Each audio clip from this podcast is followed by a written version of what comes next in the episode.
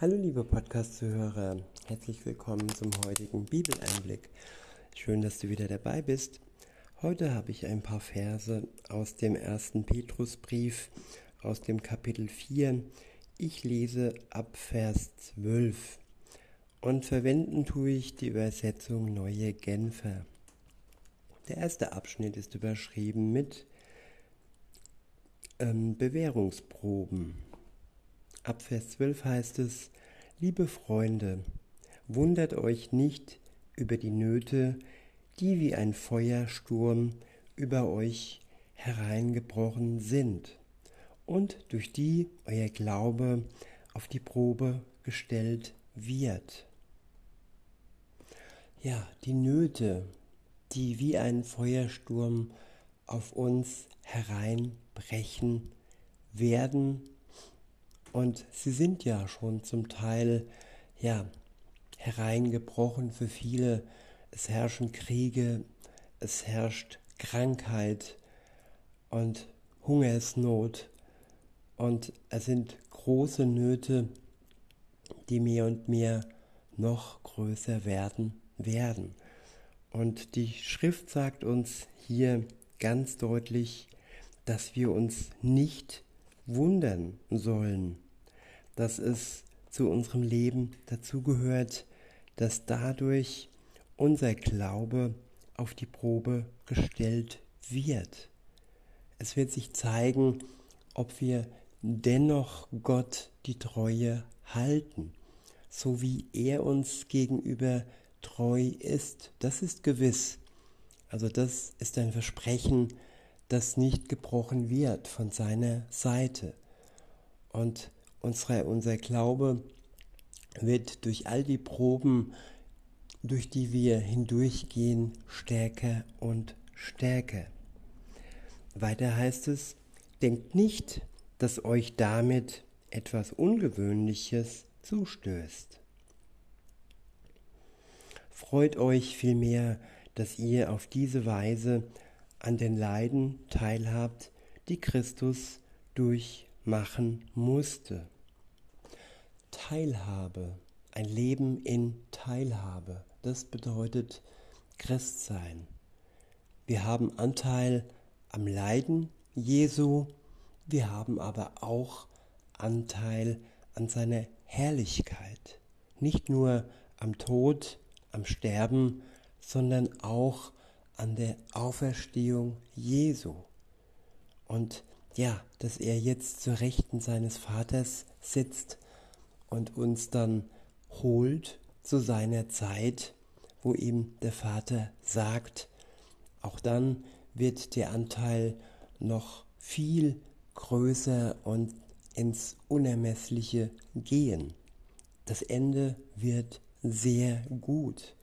Und das nur und das nicht nur für eine kurze, kurze Zeit, sondern ewiglich werden wir in Glückseligkeit mit Jesus beim Vater im Himmel wohnen, wo er Jesus uns schon ja eine Wohnung vorbereitet hat und die ist schon gebongt. Das ist unser unsere Eigentumswohnung, unsere ja unser Teil an dem großen Gotteshaus. Der ist gewiss, wenn wir festhalten an unserem Glauben. Ich wiederhole Vers 13 und fahre fort.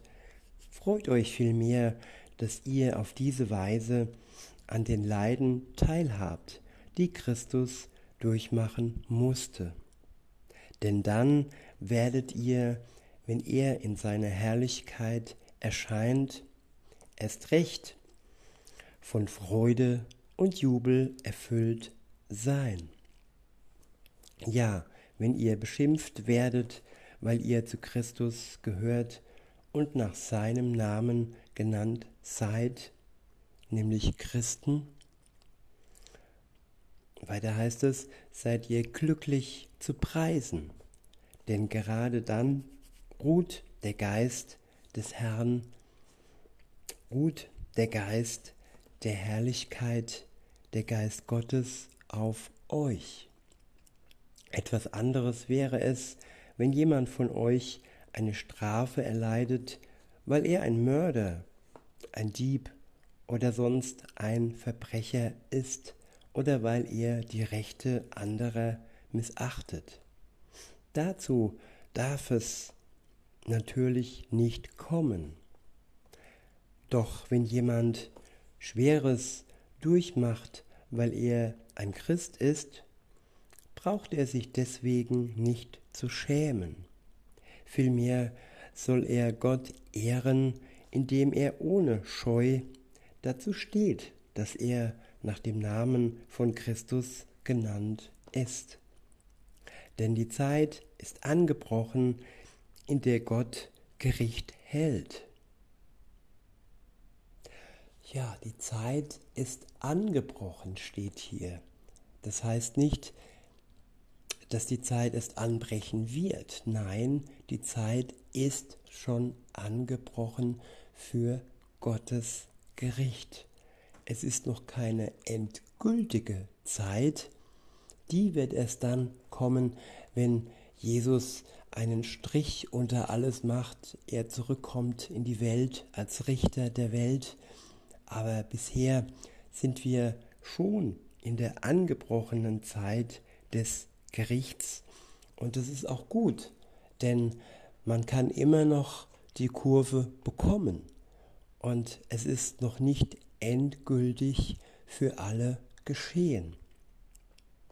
Weiter heißt es, und er beginnt damit bei seinem eigenen Haus. Wenn aber das Gericht an uns nur der Anfang ist, wie wird dann erst das Ende aussehen? Das Gericht an denen, die nicht bereit sind, Gottes rettende Botschaft Glauben zu schenken. Ja, das wird am Ende geschehen. Dann werden die übrig bleiben, die nicht bereit sind, Gottes rettende Botschaft Glauben zu schenken. Jetzt im Moment haben wir immer noch die Möglichkeit, Gott Glauben zu schenken. Weiter heißt es, oder um es mit den Worten der Schrift zu sagen, wenn schon der, der sich nach Gottes Willen richtet, nur mit knapper Not gerettet wird, wie wird er dann dem Gottlosen, wie wird es dann dem Gottlosen und sündigen Menschen ergehen? Ja, wir werden mit knapper Not gerettet. Es ist knapp, denn mit unserem eigenen Zutun werden wir, also dadurch werden wir nicht gerettet. Es ist knapp und nur weil Jesus Christus uns die Hand reicht und uns in letzter Sekunde sozusagen herausreißt aus dem Untergang, werden wir gerettet. Es ist ein gnadiger, ein gnädiger Akt, dass er uns die Hand zur Rettung reicht. Ich hoffe also, dass wir sie nicht ja, ausschlagen und ablehnen. Weiter heißt es, wie wird es dann dem gottlosen und sündigen Menschen ergehen? Darum sollen die, die nach dem Willen Gottes zu leiden haben, ihr Leben ihm anvertrauen, dem treuen Schöpfer, und sich nicht davon abbringen lassen, das zu tun, was gut und richtig ist. Und was gut und richtig ist, das erfahren wir aus seinem Wort, aus der Bibel. Mehr und mehr erkennen wir seinen Willen für uns und mehr und mehr können wir durch die Kraft seines Geistes, wenn er in uns wirken kann und wir seine Kraft mehr und mehr ja einsetzen, seinen Willen auch tun. In diesem Sinne wünsche ich euch noch einen schönen Tag und sage bis denne.